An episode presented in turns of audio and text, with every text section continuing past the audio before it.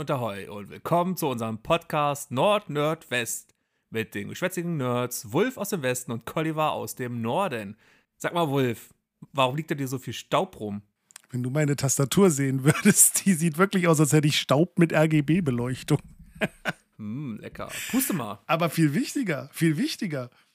Hast du unsere Begrüßung verlernt? Wo sind denn unsere Mithörerinnen und Mithörer? Ich habe den ganzen Zettel gerade nicht bei mir. Ich habe die Kladde irgendwo beim Aufräumen verlegt. Liegt Staub drauf. Wir haben heute mal gesagt, wir machen Freestyle und da gehört jetzt auch mal die Begrüßung dazu. Wir, außerdem, wenn jemand die Begrüßung vermisst, wenn jemand die Begrüßung vermisst, dann kann man einfach die vorherige Folge, nee, die vorherige, vorherige Folge mal anhören. Äh, dann wird auch begrüßt und dann. Dann gib mir mal einen Freestyle. Tag, moin und ahoi. Moin und ahoi. So. Wie ich sehe, sind wir gut drauf. Ähm, wir haben heute viel zu erzählen und der Plan ist für heute einfach drauf loslabern. Wir sind heute immer so ein richtiger. Wir sind immer so ein richtiger Podcast heute. Einfach mal drauf Wir haben einen Plan? Warum weiß ich davon nichts? Wir haben heute einen Plan, einfach mal drauf loslabern. Und was wir in den letzten Wochen, Tagen, letzten Stunden, Sekunden so erlebt haben, äh, das Wort Monate wollen wir nicht erwähnen. Äh, deswegen kommen wir jetzt zu der großen Frage aller Fragen. Was gibt's Neues? Wulf. Es gibt so viel Neues, dass einiges von dem Neuen schon wieder alt ist. Also, ich weiß gar nicht mehr, was mein letztes Was gibt's Neues war, was ich so erzählt habe. Also, aber was ich jetzt ganz akut, ich fange mal beim allerneuesten an. Ich habe ein Gadget. Ich habe ein Arbeitsgadget, was ich gerade voll abfeier. Und zwar ähm, ich äh, gebe ja für diejenigen, die es nicht wissen, äh, Schulungen und äh, beruflich und das online. Und das heißt, dass ich teilweise sieben Stunden einen Kopfhörer auf den Ohren habe von meinem Headset, damit ich da vernünftig reden und äh, zu verstehen bin. Und das äh, ist tatsächlich ziemlich anstrengend. Und deshalb habe ich mir Lösungen gesucht, die äh, da vielleicht ein bisschen das Ohr entlasten. Und war dann bei Knochenschall und habe dann dadurch, weil jetzt gerade überall ja auch Werbung dafür läuft, dann diese Shocks-Dinger äh, äh, entdeckt. Und da gibt es ja diese jetzt irgendwie Shocks Open Fit, irgendwie, keine Ahnung was. Auf jeden Fall irgendwie so ein gerichteter Schall, ohne dass das Ohr aber zu ist, also offenes Ohr, du hörst alles um dich rum und sowas. Und habe dann mit meinem Arbeitgeber so lange äh, quasi verhandelt, dass ob wir die nicht mal ausprobieren sollten dafür, für Schulungen, weil das Mikro auch ganz gut sein soll. Lange Rede, kurzer Sinn, ich liebe diese Dinger. Das ist total geil. Du hast äh, das, die sitzen bequem, du hast halt nicht das Ohr verstopft, du bist nicht matschig nach sieben Stunden in der Birne, weil du irgendwie das Gefühl hast, du hast die ganze Zeit Druck auf den Ohren. Ähm, musikalisch, ich habe da natürlich auch mal Musik drüber gehört, ist natürlich mein Arbeitsmittel oder so, aber äh, Musik darüber ist geil. Vor allem, ich singe ja für mein Leben gerne und ich äh, kann singen und Musik hören über Kopfhörer und gleichzeitig mich aber vernünftig hören beim Singen. Voll geil. Ich feiere das voll ab. Ja, willkommen in, in dem Club der guten Kopfhörer. Ich habe ja Sennheiser Momentum 3 Kopfhörer für ein paar hundert Euro und kann das nachvollziehen, dass man da äh, schon einen deutlichen Unterschied merkt. Ja, es ist ja gar nicht mal, äh, also der Sound ist da gut, ne? Also ist jetzt nichts, wo ich sagen würde, jetzt High-End oder so. Aber es geht einfach um dieses Gefühl, dass du einfach alles normal hörst, weil deine Ohren nicht irgendwie in irgendeiner Weise abgedeckt oder verstopft sind und äh, nicht über, über ein Mikrofon, was eingespielt wird, quasi in die Kopfhörer, sondern du wirklich einfach ganz normal alles hörst und dabei die Musik hörst und das trotzdem ohne Leute um dich rum zu stören. Ich weiß immer noch nicht, wie das funktioniert. Ich meine, wenn du die sehr laut drehst, klar, dann hört das jemand drumherum. Ne? Aber äh, solange die auf einer normalen Lautstärke bist, kriegt noch nicht mal jemand um dich rum, mit dass du was hörst und das, obwohl das einfach offen in dein Ohr schallt. Hm. Ja. Äh, ist das echtes Leder oder? Du meinst, das ist meine Haut, wovon du gerade sprichst? Nee, das, das, das äh, andere ledrige Produkt daneben. An deinem Körper. Das andere ledrige Produkt, das, das, was du jetzt siehst, sind ja meine, sind ja meine normalen großen Kopfhörer. Ach, ich so. rede ja äh, hier Ach von diesen, so. diesen Dingern hier. Ah, das musst du doch mal sagen. Ich dachte die ganze Zeit, du redest von deinen großen Kopfhörern, die du da um Kopf Die hast. Kopfhörer, die ich hier habe, trage ich jeden, tra äh, trage ich doch jede Podcast-Folge. Die müsstest du längst kennen. Weiß ich doch nicht. So sehr achtest du auf mich. Oh. Nein, das sind halt so ganz kleine Dinger für ans Ohr zu klipsen. Ne? Und dann Ach ist nur so ein so. kleines Ding vor dem Ohr. ne? und, äh, und ich dachte die ganze Zeit, du redest von diesen fetten Kopfhörern, die du aufhast. Und dachte so, ja, cool. Ich habe auch so eine fetten Kopfhörer, die richtig geil sind. Und jetzt meinst du einfach so Mini-Dinger. Nein, das sind meine Over-Ear-Kopfhörer, weil ich Over-Ear immer bevorzuge, ja. damit ein möglichst natürliches Gehörerlebnis dabei ist, wenn ich schon Kopfhörer trage. Nein, das ist jetzt wirklich mein Arbeitsheadset quasi. äh, was mein normales Headset halt ablöst, wo ich jetzt nur noch diese kleinen Clipse am Ohr habe, die dann da drüber hängen und super angenehm und nichts wiegen. Ist cool. Also Open-Ear-Lösungen, yay. Vor allem für alle euch Jogger und Fahrradfahrer da draußen. Stopft euch keine In-Ears in die Ohren, wo ihr den Verkehr nicht mehr hört.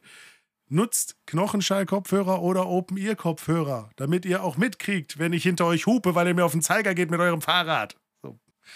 Dämliche, so dämliche Klimaaktivisten hier. Oh. Aggressionen. Ich habe mich jetzt auch gerade an dem Tisch hier festgeklebt, wo mein Mikrofon steht, um Protest zu äußern. Ja, wenn sich der erste auf dem Feldweg festgeklebt hat und dann einfach nur eine sandige Hand hat. Äh, nee, aber äh, nicht falsch verstehen, ich bin definitiv, äh, also ich weiß nicht, ob diese Klimaaktivisten mit dem Klimaklebern und hier, ob das immer so der richtige Weg ist, da frage ich mich auch manchmal, ob das so vernünftig ist. Hm. Aber äh, grundsätzlich, nein, ich habe nichts gegen Klimaaktivisten. Ich bin ganz froh, wenn da ein bisschen was getan wird. Ja. Ja habe ich mich neutral genug ausgedrückt, dass ich nicht von der einen oder der anderen Seite jetzt das einen auf den Zeiger kriege? Das ist zu spät. Jetzt hast du dich politisch äh, schon in eine gewisse Ecke hingestellt und hast eine andere Ecke schon denunziert. Bin ich jetzt ein linksgrün versiffter AfD-Wähler? Aufgrund des Hintergrunds bist du auf jeden Fall grün. ja, das auch. Ob du versifft bist, da riechen kann ich dich nicht, aber. Ich war eben im Pool. Ist nicht jetzt, meiner, ist, aber. Ist der Pool jetzt versifft oder? Der ist jetzt gekippt. Möglich, muss ich morgen mal gucken, was daraus geworden ist. Der ist dann linksgrün versifft, der Pool. ja, äh, ich habe, ich, ich überlege die ganze Zeit, womit ich anfange, mit welchem Thema. Äh, ich habe wieder tausend Millionen Sachen im Kopf. Ähm, aber ich fange mit einer Kleinigkeit an. Und zwar habe ich mir, ich habe jetzt gerade Sommerferien, schönste, was man haben kann. Und ich habe mir für die Sommerferien ein Sticker-Album gekauft von Panini, und zwar das Spider-Man Sticker-Album, wo 60 Jahre Spider-Man drin gefeiert wird. Das heißt, man hat richtig uralte Motive, dann Mitteldinger und auch aktuelle Motive. Und es ist so geil, wenn man mal ein Tütchen aufreißt, da ist eine Sammelkarte drin und fünf Sticker. Und dann guckt man immer, wo die Sticker hinkommen. Und kann man sich das erst durchlesen, was da drumherum steht. Und eigentlich möchte man die nächste Tüte öffnen. Aber ich teile mir das jetzt mal ein. Und das ist schon, macht Spaß. Morgens einen Kaffee trinken und ein Tütchen aufreißen und dann einkleben. Ah, das habe ich schon, den Sticker. Ach, Menno. Das ist aber voll geil. Und das ganz geil ist, ich, ich habe hier einen Kiosk vor der Haustür. Den habe ich schon mal erwähnt, das ist so ein, das ist so ein richtiger Zeitschriftenkiosk, der wie früher aus der Kindheit riecht, äh, wo man Zeitschriften kaufen kann.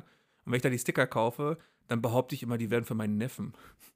kaufe ich mal für 20 Euro so einen fetten Packen und sage mal, ja, mein Neffen braucht Nachschub. Schön, wenn einem das eigene Hobby peinlich ist. Das ist Ja, es kommt ein bisschen komisch, wenn ich sage, es ist für mich. Ich weiß nicht. Die, die wissen auch, dass weißt ich Lehrer du, bin. Wir reden hier, wir, Moment, wir reden jetzt hier gerade über jemanden, der ein Regal voller Videospielsammlungen, Figürchen und weiß Gott, ich was hat. Mein roter Power Ranger. Nein, also die, die Panini-Sticker, nein, die hole ich für meinen Neffen. Ja, mein roter Power Ranger-Helm. Genau. Ja, aber die, nee, das, ist, das glauben sie mir auch. Und ja. vielleicht bin ich ja auch einfach mein, mein eigener Neffe. Ja, ja, der glaubt dir das auch so. Der sagt immer, ja, ja, für den Neffen. Aber von dem habe ich auch gelernt, ich wusste ich gar nicht. Ich brauchte dann mal ein Edding. Äh, und dann bin ich da hingegangen, samstags. Äh, eigentlich wollten die gerade schließen und haben wir für mich dann noch mal fünf Minuten länger aufgehabt. Und dann hat er mir gesagt, weil ich meinte, ja, mein Edding ist der, den habe ich jetzt weggeschmissen und äh, ich bräuchte zwei neue am besten. Schwarz. Wie haben sie weggeschmissen? Die müssen nicht wegschmeißen, können sie nachfüllen. Was? Edding kann man nachfüllen? Und dann hat er mir das erklärt und irgendwie schon seit 30 Jahren den gleichen Edding angeblich und den füllt er immer nur nach. Das wusste ich ja gar nicht. Eddings, kann man, nicht. Eddings kann man nachfüllen und kann man einfach eine, so ein kleines Tintenfass kaufen. Äh, kostet auch gar nicht so viel, muss man ein paar Tropfen nur reinmachen in den Stift. Du kannst so oben die Kappe abdrehen, also die, wo die, äh, der Filzstift an sich rausguckt. Das kann man abdrehen und dann kann man ein paar Tropfen reinmachen, muss kurz warten und dann funktioniert der wieder. Alle Maler Aquamaler. Spielgut, ja. Vor allem Edding.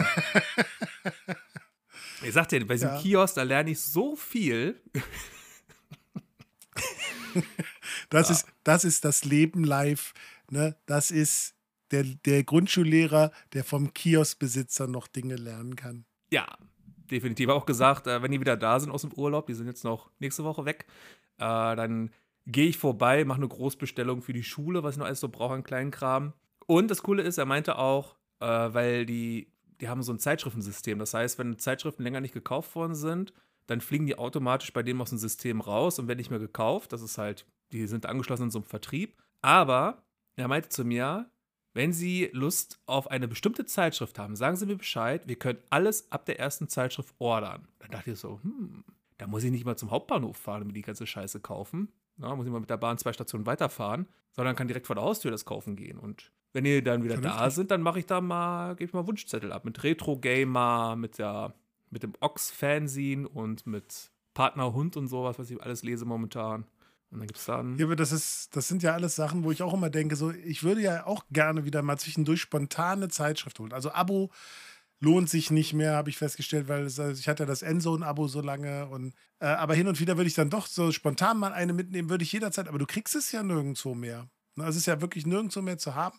Ich habe es letztens schon überlegt, ob ich so was Readly-mäßiges mache, äh, weil es ja auch nicht so teuer ist. Und dann hättest du äh, quasi diese ganzen Zeitungen zur Verfügung, wenn ich dann sage, so, okay, äh, dann hätte mein Sohn bestimmt was, was er lesen würde, meine Frau hätte bestimmt was, was sie lesen würde. Aber bis jetzt kann ich mich noch gar nicht so durchringen. Muss man erstmal die Zeit haben zum Lesen. Das ist aber das Schlimmste. Mhm. Ne? Ja, Aber das kommt noch dazu. meine bessere Hälfte kriegt dann immer das Tennismagazin von mir gekauft und das ist immer, ich versuche immer auch die Leute um mich herum wieder mehr zu Zeitschriften zu bringen, weil ich war früher auch schon ein großer Fan von Zeitschriften. Ich habe ja ähm, ganz früher Mickey Mouse und äh, Yps-Hefte gelesen, noch und nöcher, auch lustiges Taschenbuch, aber lieber Zeitschriften und Comics. Und später dann, als dann die äh, Endzone rauskam, gab es auch die Endzone dazu und dann als immer mehr so Gaming für mich eine Sache wurde, auch PC-Spiele, habe ich ja in der Höchstzeit habe ich mir dann die Endzone gekauft, Screen Fun, Computerbildspiele und ähm, die M-Games habe ich mir damals, die Maniac hieß ja damals noch, gekauft. Und das war dann immer, da äh, hatte ich einen Arsch voll Zeitschriften in einem Monat wegzulesen. Es war ja Zeiten, wo es noch kein Internet gab, ne? Und Ja. lebe ich heute noch Aber. Zeitschriften. Also, Das Mickey Mouse Magazin hat mein Vater mir immer mitgebracht, weil er selber die Comics zwischendurch immer gerne gelesen hat und das als Kind selber immer gemocht hat, wie ich kleiner war. Äh, später war es halt die Funvision, die ich unheimlich oft, äh, unheimlich viel gelesen habe. Mein Bruder hatte immer die Powerplay, die habe ich natürlich auch immer mitgelesen dann. Ne, und äh, ich mochte das auch immer super gern, da drin zu stöbern. Das Problem heute ist halt, du hast die Infos meistens halt einfach schon. mhm. Und dann ist so die Motivation oft nicht so da. Das heißt, du brauchst eigentlich was, was so ein bisschen spezialisierter ist. Und äh, aber meistens finde ich dann doch die Ruhe nicht dazu. Ne? Und dann habe ich so gedacht, so, wenn's, wenn du es auf dem Handy hättest, du es immer in der Tasche. Aber ich lese auch gar nicht so gerne digital. Weil ich mag eigentlich beim Lesen das Haptische da dran auch. Mhm. Das ist ja das Traurige heutzutage an Kinderzeitschriften, wenn man die sieht. Ähm, früher war es ja eine Zeitschrift mit Gimmick. Das war dann, das Gimmick war ja auch meistens dann irgendwie noch zum Zusammenbauen oder zu, zusammen basteln, kleben und sowas. Und heutzutage, wenn man sich die ganzen Sachen anguckt, das ist ja Spielzeug mit Zeitschrift. Also du hast ja ein riesengroßes, fettes Spielzeug, Plastikspielzeug dabei. Äh, und dann dahinter ver versteckt sich irgendwo die kleine Zeitschrift. Ja, wobei ich glaube, äh, dass davon gibt es inzwischen einfach mehr Produkte. Aber ob das damals immer so viel anders war, weiß ich jetzt Mhm. auch nicht. Ne? Ich habe also, ich hab, ich hab, ich hab ja jetzt ähm, ne? für meine Klasse, weil die super gerne äh, Mickey Mouse Comics lesen, ähm, kaufe ich ja mal ein lustiges Taschenbuch für die. Also die, das lesen sie weg wie sonst was, die Klasse. Und äh, Mickey Mouse Magazine gekauft. Ähm, das Mickey Mouse Magazin ist ja vom Format her viel, viel kleiner geworden. Mickey Mouse ist gar nicht mehr abgebildet, sondern nur noch Donald Duck. Auch vorne drauf ist nur noch Donald Duck drauf. ja, Ähm, Mickey Mouse hat an Relevanz verloren. und in der, das Krasse ist ja selbst, in dieser Zeitung ist fast gar keine Werbung mehr drin. Nur noch irgendwie ein, zwei Seiten.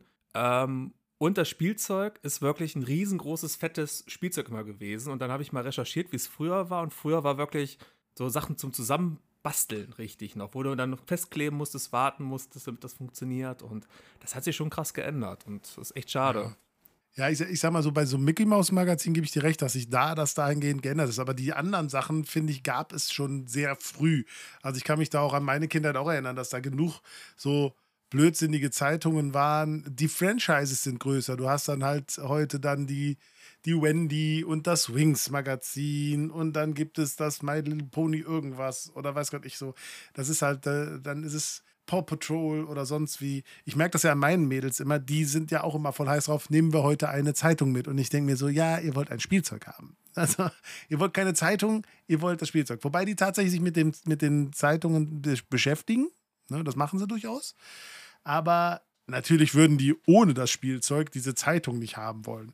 Ich bin ja froh, dass ich sie inzwischen so weit habe, dass wenn wir irgendwo Essen bestellen, beim Lieferservice oder sowas, sie sich lieber das bestellen sollen, was sie gerne mögen, statt diese blöde Kiddie-Box, nur weil da irgendein Tinnef dabei ist. Tja, und am Ende bestellst du die Kiddie-Box, weil du den Tinnef haben willst. Nein, nein, Nein. nein. Äh, was ich aber zum Beispiel äh, loben muss, ist, äh, für meine Klasse kaufe ich auch die Geolino-Hefte. Einmal das normale Geolino und dann das Geolino äh, Mini, glaube ich, heißt das, für die leseschwachen Kinder. Ähm, da ist zum Beispiel kein Extra dabei und das ist echt cool aufbereitet, das Heft. Also, Ja, das sind ja auch die Streberkinderzeitungen, mh, das was ist, nichts Schlechtes sein muss. Das ist Ne? Also, mega gesagt, cool. Also, wenn du dich für, wenn du dich damals für so für Yps-Sachen interessiert hast, wo dann auch diese, wenn ich bei, bei Yps-Heften ähm, für den Informationsteil, wie was funktioniert, interessiert hast, dieses Mint-Teil, dann sind Geolino-Hefte genau das Richtige für dich. Ja, Sehr, sehr cool. bestimmt. Vor, vor allem lebe ich im, im Geolino Mini ist es drin. Äh, da gibt es einen, einen Redakteur, der macht immer ähm, für jede Ausgabe ein neues Suchbild. Also der nimmt ganz viele Gegenstände, legt die nebeneinander, richtig schön drapiert, auch so mustermäßig. Zum Beispiel Ü-Eier-Figuren hat er genommen. Dazwischendurch dann waren dann so Strohhalme alles.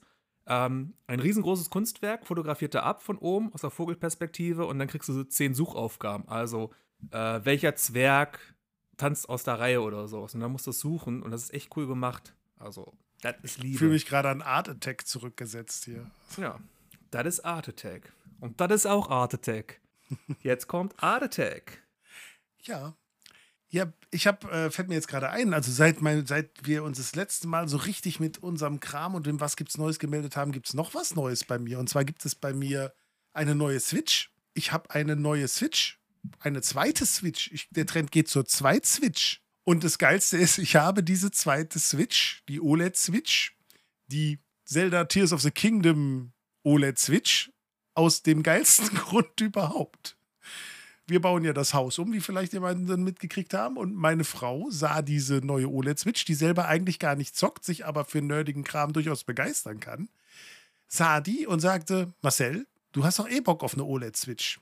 Ich so: Ja, aber ich würde jetzt keiner unbedingt kaufen. Ich sage: Ich habe ja eine Switch. Ja, aber dieses Dock sähe im Wohnzimmer viel hübscher aus als das schwarze. Und ich habe sie angeguckt. Ich sage: Ist das dein Ernst? Ich soll jetzt die Switch kaufen? Sagt sie: Ja, ich finde die cool. Ich sage, ja, aber wir haben ja eine Switch. Sagt, ja, aber die sähe ja wirklich besser aus und du würdest ja sowieso gerne eine OLED-Switch haben. Und dann haben wir halt die OLED-Switch bestellt. Und ich wusste selber nicht genau warum, aber ich finde es cool, dass sie da ist. Das ist ein geiles Argument. Ich fand super. Die, das Dock sieht viel hübscher im Wohnzimmer aus und passt viel besser zu den Möbeln. Finde ich gut. Weißt du, an- andere warten auf die Switch 2 und du machst einfach zweite Switch draus. Ja, ich muss sagen, ich habe auch so ein bisschen daran gedacht, dass ich dachte so, hey, dann hast du eine Switch, die so ein bisschen dann äh, jetzt, wo, wo dann äh, Alex und ich dann als User drauf sind und dann kannst du die alte für die Kinder fertig machen. Und das ist leider voll in die Hose gegangen, weil ich da zum ersten Mal drauf gestoßen bin, dass äh, Digitalkäufe eben an der Stelle scheiße sind. Weil ich äh, kaufe ja super gern digital, aber es gibt halt kein System für Familien. Und das ist halt echt bescheuert, weil äh, jetzt habe ich zwar diese zweite Switch, aber diese, die, ich habe jetzt quasi die alte Switch als meine alleinige Switch, weil ich brauche ja dann, wenn die als zweite Switch gemeldet ist, eine Online-Verbindung und kann ja nur auf meinem Account mit den Sp die Spiele spielen. Ne? So, und ähm, wenn das, wenn ich diese, diese digitalen Spiele teilen will mit den anderen, kann ich das nur auf der Hauptswitch. So, das heißt, die OLED-Switch ist jetzt die Hauptswitch, die alle benutzen. Und die andere, die kann ich halt vielleicht mal mitnehmen, muss aber immer eine Online-Verbindung haben, um zu verifizieren, dass ich diese Spiele spielen darf. Und da denke ich mir so, ey, beim besten Willen, ich verstehe ja, dass man diese Inhalte schützen muss. Aber warum dann nicht ein System, dass man sich regelmäßig im Heim-WLAN einmelden muss, ne, dass man da irgendwie was, dass ein WLAN festlegen kann, ähm, dass man einfach ähm, eine Art Familiengruppe machen kann, dass man zum Beispiel die, die und wenn es nur über die Online-Mitgliedschaft ist und über die Online-Familie, dass man sagt, hey, innerhalb dieser Online-Familie kann man Spiele miteinander so teilen in dem Moment, äh, weil das ist doch bescheuert. Wenn ich mir das Spiel kaufe, dann kann das jeder spielen in der Familie und wenn ich das Spiel digital kaufe, dann darf es auf einmal nur ich spielen. Also beziehungsweise jedenfalls, wenn es mehrere Switch-Konsolen gibt. Und das ist halt wirklich, wirklich kein schönes System. Da würde ich mir Änderungen wünschen. Weil ich eigentlich vom Digitalkauf sehr überzeugt bin, alleine schon aus Verpackungsgründen, Transportwegegründen und weiß Gott ich was. Die Antwort lautet Nintendo.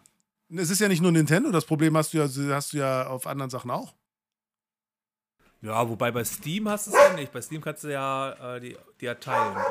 Die ja, Steam ist ja, bei Steam kannst du auch Spiele zurückgeben, wenn sie dir nicht passen. Die sind ja schon extrem kulant ne, mit allem. Das ist ja, ist ja jetzt äh, nicht unbedingt der Maßstab, den ich da anlege. Ne? Also die sind ja wirklich, die sind ja vorbildlichst, was sowas angeht. Ne? Ja. Ich gucke gerade, ob du vielleicht hättest diese Docking Station auch einfach so kaufen können. Aber dann hätte ich die OLED-Switch nicht. Ich spiele ja wirklich sehr viel im Handheld-Modus. Und das OLED-Display ist schon geil. Das kann schwarz. Und zwar richtig schwarz. Und ich spiele gern Blue Fire und da ist sehr viel schwarz. Und das sieht verdammt gut da drauf aus. Außerdem habe ich natürlich auch Zelda Tears of the Kingdom direkt dabei gespielt, was ich natürlich jetzt auch spiele. Ich komme leider immer viel zu selten dazu, aber ich liebe dieses Spiel. Ich weiß ja, dass es Leute gibt, bei denen das nicht so ist, weil die mit Open World oder sowas nicht anfangen können. Aber ernsthaft, ich habe dieses Spiel gespielt und ich habe irgendwie die ganze Karte freigeschaltet und hatte noch nichts irgendwie erledigt, was irgendwie auf diesen Quests stand. Weil ich, es, es war ja schon in, in, äh, in äh, Breath of the Wild bei mir so, dass ich einfach unglaublich gerne in dieser Welt unterwegs bin. Und äh, das ist da noch mal viel mehr so. Ne? Also da ist so viel, so viel geiler Scheiß, den man findet, meiner Meinung nach. Und mit den Höhlen und allem. Es ist ja im Prinzip die Perfe perfekt, für mich das Perfekte geworden, weil ich habe ja gesagt, so geil wäre, wenn die schon dieselbe Oberwelt benutzen, wenn jetzt plötzlich was Unterirdisches da wäre. Und dann haben die ja auf einmal mit den Himmelsinseln angefangen, da ich so, äh, hätte jetzt Höhlen geiler gefunden. Aber es gibt beides. Es ist beides da. Voll geil. Das habe ich auch gedacht. Also ich bin, habe ja jetzt lange Zeit nicht gespielt und bin den ersten Boss habe ich geschafft. Und danach habe ich nicht mehr weitergespielt, weil ich einfach nicht mehr dazu kam, äh, wegen Stress alles. Ähm, aber da dachte ich auch so, ah ja, die gleiche Oberwelt und ja, ja, das, was du so schon an, da das ja an der, ähm, von der Story her nach äh, Breath of the Wild ansetzt, war ganz cool gemacht, auch clever fortgesetzt, dass dann so manche neue Gimmicks mit reinkommen, die man machen kann, die auch clever umgesetzt sind. Auch so, warum überall Bauteile rumliegen, dass man die dann verwenden kann.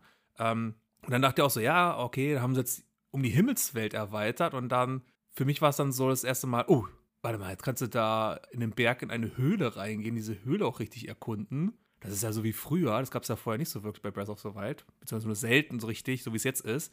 Und dann gibt es auch noch die Unterunterwelt, ne? Unter der ganzen Welt, die Welt, wo du auch so denkst, oh, krass. Also eigentlich hast du jetzt so eine doppelt dreifach große Welt wie vorher. Hammer. Und es ist, es ist, es ist ja wirklich schon so, für mich ist es ja immer noch das gleiche wie bei Breath of the Wild du hast ein Ziel, wo, ich, wo man hingehen sollte. Äh, ich bin immer einer dann ja, der auf dem, erstmal auf dem Weg bleibt und dann irgendwann, oh, da ist irgendwas, was leuchtet, ich muss da hinlaufen. Und dann läufst du da hin und dann, oh, und dann denkst du, ah nee, ich muss ja eigentlich da hinten. Und dann, dann nehme ich den übelsten, kompliziertesten Weg, anstatt auf dem normalen Weg zu gehen. Aber irgendwann komme ich an und bin einfach glücklich und denke mir, das hat auch funktioniert. Äh, hab da unterwegs aber tausend neue Millionen Sachen kennengelernt und also schön. Das ist ja mein Problem. Ich habe ja, wie gesagt, wenig Zeit dafür. Und es ist meistens so, dass irgendwann meine Frau ins Bett geht, ich einfach noch nicht müde bin und denke, ach, weißt du was, schmeiß mal das Spiel an. Und dann immer denke, jetzt ist langsam Zeit. Du musst jetzt gleich ausmachen. Wir haben jetzt halb zwölf. Du musst spätestens in einer Viertelstunde dich hinlegen, damit du morgen noch irgendwie fit bist. Und dann kommt so, okay, mach mal aus, wir haben halb eins. So, ne, so, weil ich auch von Hölzchen auf Stöckchen komme, weil diese Welt dich wirklich so von einem ins andere leitet. Und ich dann denke, ah, das, da muss ich aber gerade, aber jetzt muss ich doch hier noch gerade und das, aber jetzt, aha, okay, da, was ist denn das da noch? Ne, so, und äh, es ist die Hölle für mich eigentlich. Es ist so tödlich, aber es ist ja einfach geiles Design. Wenn es so funktioniert, ist es geil designt. Und natürlich weiß ich, es gibt jetzt wieder Leute, die sagen, oh, ist ja alles das Gleiche und überhaupt und so. Aber nee, wenn man sich so, wenn man es nicht nur oberflächlich betrachtet, sondern so ein bisschen, bisschen versucht, das Ganze zu verstehen, was da, warum da bestimmte Sachen so gemacht sind, wie sie gemacht sind, dann ist es eben nicht mehr nur das Gleiche. Es ist ja auch so, dass das Waffensystem haben sie ja so im Prinzip geil weiterentwickelt, weil du halt jetzt wirklich einfach all, so fast alles mitnehmen kannst, weil du kannst ja alles kombinieren. Ne? Okay, ich habe das Waffenslot voll, okay, dann packe ich halt einfach die mit der Waffe zusammen und dann kommen diese seltsamen Sachen zusammen zustande. Und das ist ja auch noch logisch erklärt, warum du das tust. Ne? So, es mag zwar ein bisschen lächerlich teilweise aussehen, aber es ist lustig. Und dieses Kombinieren von allen möglichen Dingen macht mir einen riesen Spaß, Sachen auszuprobieren. Und für mich ist es auch so ein, wie man ja so schön sagt, Quality of Life-Ding. Das habe ich ja im alten Teil, äh, vorigen Teil vermisst, dass wenn irgendwas kaputt gegangen ist, ist mir das mal zu schnell kaputt gegangen. Und dann war mal gleich der Frust für mich da, Kacke, jetzt hast du keine richtige Waffe mehr. Äh, das Master-Schwert lädt auch noch auf, bis du es richtig benutzen kannst. Oh, Frust, Frust oder auch Frust, okay, du willst jetzt irgendwo da hochklettern, oh, dann deine Ausdaueranzeige ist zu klein, das funktioniert nicht. Und jetzt hast du ja die Möglichkeit, ähm, entweder zu sagen, ja gut, dann geht's halt nicht, oder du probierst es mit den neuen Fähigkeiten aus und bastelst dir da irgendeinen Weg hoch, im wahrsten Sinne des Wortes. Ähm, und dann hast du da dein Konstrukt und dann funktioniert das auch richtig gut. Und ich finde, das ist, ähm, das gibt dem ganzen Spiel nochmal einen richtigen Flow. Also, dass du vorher hat man ganz oft gemerkt, so eine Barriere, hier geht es jetzt nicht weiter. Du musst halt gucken, was du jetzt machen kannst oder irgendwie vielleicht ein bisschen zurückgehen, neue Waffen sammeln. Und jetzt hast du immer die Möglichkeit, uh, die Waffe ist gleich kaputt. Ah, kombinieren wir noch mal ein bisschen mit irgendwas, machen sie wieder stärker oder so. Mega. Also, ja. echt schön gemacht, das Spiel. Ja, Schöne also Fortsetzung. Also macht mir, macht mir richtig, richtig Spaß. So, und dann noch mit der Switch und äh, den neuen Joy-Cons und den, dem neuen Dock und allem. Ich bin mit der zweiten, mit der zweiten Switch, die richtiges Schwarz macht. Genau. Die andere habe ich jetzt hier in meinem, meinem, meinem Büro. Da steht jetzt die andere mit dem Dock immer. Damit es auch greifbar ist. Nein, ich spiele nicht während der Arbeitszeit. Da habe ich überhaupt gar keine Zeit für. Aber, ich äh, arbeite so schwer für mein Geld, so schwer für mein Geld. Kassette umdrehen. Alter, tatsächlich. Im Moment, tatsächlich, im Moment, wenn ich meinen Terminkalender, ich mache ja meine Termine nicht selber. Ich krieg ja, ich habe ja so einen Job, wo einem Termine reingeschrieben werden. Und ich denke mir jeden Tag so, wo ist die Lücke? Ich müsste zwischendurch mal ein paar Sachen dokumentieren. So, wo ist die Lücke? Leute, ne? Naja, aber äh, wenn es der Firma gut geht, dann will ich mich nicht beschweren, dann mache ich das, weil das tut mir am Ende auch gut. Also nicht die Arbeit, aber wenn es der Firma gut geht, ist mein Job sicher. Meine Firma ist sehr gut zu mir. Sie hat mir gerade ein neues Gimmick für meine Ohren geholt. Will ich mich da nicht beschweren. Sehen. Für mich hat das rausgeholt, das Gimmick. Hm. äh, ja, können wir mal Marvel anstoßen. Äh, Marvel hat ja in letzter Zeit auch was ganz viel rausgebracht.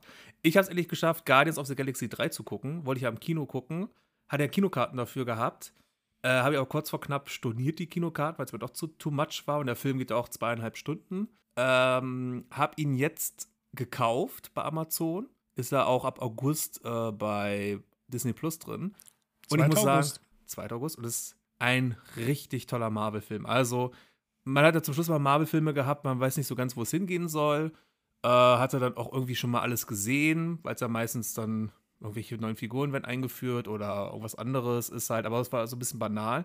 Und jetzt hat man echt eine richtig, richtig gute Story gefunden, ähm, wo einem die ganzen Charaktere nochmal richtig krass ans Herz wachsen und wo man auch so denkt, ah, die Guardians of the Galaxy Filme sind wirklich eine, sind die besten, fast die besten äh, MCU-Filme. Ich, äh, den ersten und den zweiten liebe ich absolut. Ich freue mich auf den dritten. Ich habe ihn noch nicht gesehen. Ich freue mich mega drauf. Äh, na, also, das ist äh, definitiv äh, eine der, also das sind die geilsten Charaktere einfach, muss man mal sagen. Also das ist so, so äh, von, von Herzschmerz bis herzlich lachen ist halt alles dabei, ne? Äh, und das äh, liebe ich ja sowieso. Und bei dem dritten Teil ist auch cool, ist auch kein Spoiler. Ähm, sonst war es immer so, beim Marvel-Film, bei MCU-Film, ähm, die Post-Credit-Scene, die es irgendwie gab dann für den Film, die sich auf diesen Film bezogen hat, hat er irgendwie so ein bisschen auch den Weg vorgegeben, worum es geht, oder man hat versucht, es komplett zu ignorieren, entweder oder. Und hinzu kommt noch die Nachwirkung von Thanos. Es ist ja momentan so bei allen Filmen, dass ja so die, der, der Nachgang von diesem Blip, Blip. und Thanos, was da war, alles, dass jetzt da noch ihren Herzschmerz, ihren, ihren äh, äh, Lebensschmerz da haben. Und ähm, der Film schafft es da eine ganz andere Nuance reinzu, reinzukriegen. Also wir erinnern uns, dass am Ende vom zweiten Teil hat man ja bei diesen goldenen Viechern da die Geheimwaffe gesehen, die sehr bald auf die Guardians of the Galaxy loslassen wollen. Ähm, und dann war es ja noch so, dass bei Endgame ist ja ähm, die Dings da gestorben, wie hieß sie? Die G Gamora wurde ja da getötet. Sodom und Gomorra. Genau, die wurde ja getötet. Und dann gab es ja dann die andere Gamora aus der anderen Zeitlinie, die dann sich nicht mehr an Quinn erinnern kann. Und äh, das haben sie richtig gut in diesem Film verarbeitet. Weil es einfach, äh, man denkt so, wie passt das jetzt zusammen, wie kann man das machen? Und letztlich erzählt der Film eine ganz eigene Geschichte na? und bringt das richtig gut mit rein. Und das ist so, wo man merkt, das sind die guten MCU-Filme und das ist, warum man das MCU liebt. Und dann hast du leider auch wieder so schrottige Sachen dann dabei, ne? wo du denkst so, ja, was soll denn das jetzt hier? Das ist jetzt nicht ganz ausgereift, schnell auf den Markt geworfen. Da muss ich ja momentan Secret Invasion ja die Häme geben, wo gesagt wird, naja, für so eine krasse Produktion äh, sieht das ja alles ein bisschen billig aus, ist es ja der, der Tenor, auch so leer, wo ich mal denke, ja, es wurde unter äh, Corona-Bedingungen gedreht, das Ganze. Ja, überhaupt, ich finde, da ist eben einfach der Punkt, es sind Serien. Das ist ja bei She-Hulk und den Animationen auch schon so ein Thema gewesen. Und ich muss immer sagen, man muss ja auch irgendwie ja. immer gucken, was verdiene ich am Ende an so einer Serie. Man muss jetzt mal, wenn man mal wirtschaftlich denkt, natürlich könnten die da noch mehr Budget reinpacken und als aber irgendwann wird es halt auch echt schwierig, ja. rentabel zu arbeiten.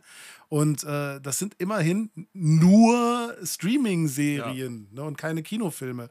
Und dafür sind die nun wirklich nicht schlecht, wenn man ja, das mal wirklich genau. in den Kontext das, sieht. Das war richtig, richtig gut. Also Secret Invasion ist jetzt noch eine Folge offen. Äh, also wurde unter Corona-Bedingungen gedreht, deswegen sieht man da auch nicht so viele Personen. Das ist ja, sollte man eigentlich mal im Hinterkopf behalten. Aber allein Samuel. Jackson, der eine eigene Serie bekommt bei Disney und dann diese ja. Nick Fury-Figur weiterspielen darf, ist so Hammer schon allein. Ähm, ich gucke es auch bewusst auf Deutsch, na? Ne? mit seiner schönen deutschen Synchronstimme. Und dann kommen aber noch andere Figuren dazu, die einfach on point sind und genau passen. Hab bisher nur die erste Folge gesehen. Die hat mir gefallen. Ich muss das jetzt nachholen. Ich war in letzter Zeit ein bisschen mehr im Feel-Good-Vibe. Die, äh, vielleicht erinnert sich äh, der ein oder andere an die, den Auftakt für unseren Podcast Wiedereinstieg äh, in der letzten kleinen Short Nerd West Folge. Ne? ne? Aber ähm, deshalb habe ich da jetzt erst wieder den Einstieg gefunden. Und ich muss sagen, ich werde es weiter gucken. Es hat mir Spaß gemacht. Und äh, ja, ich bin ja eh Marvel-affin. Ich mochte ja auch, ich mag ja auch die Dinge, die manche Leute nicht so mögen, weil sie einfach ein bisschen anders sind. Äh, ich bin zum Beispiel mit für mich die liebsten Filme sind die Ant-Man-Filme. Ich finde den, den Typen mega. Ne? Und äh, ja. Quantumania hast du gesehen, oder? Quantumania habe ich gesehen. Fand ich auch echt gut. Hat mir Spaß gemacht. Ist herrlich abgedreht. Ja, das muss ja auch Spaß machen. Ich habe auch äh, Indiana Jones 5 gesehen. Vor dem habe ich ein bisschen Angst, aber ich möchte ihm auch eine Chance geben. Äh, ich weiß auch gar nicht mehr, was für ein Review ich plötzlich weggeschrieben habe. Da wird mir gleich wieder vorgehalten. Du hast gesagt, es wäre okay. Es war okay, ja, danke schön. Äh. Du hast gesagt, du fändest ihn, fändest, wär, wär, der Film wäre wär gut gewesen. Ja, soweit. Also, also. Das, das, große Problem, was ja diese Filme haben, diese Kultfilme von früher, wenn man versucht, da irgendwas draus zu machen, ist ja mal grundsätzlich so, dass der Kult ja nicht von heute auf morgen kam, sondern es einen Grund gibt, warum es diesen Kult gibt, ähm, weil die Filme entweder seinerzeit ähm, weit voraus waren, das war Indiana Jones auch mit den Effekten alles, ähm, und auch von der Story her an sich, oder halt Kultfilm, weil er einfach grottenschlecht ist, aber in diesem Fall war Indiana Jones die ersten drei Filme ja mega gut.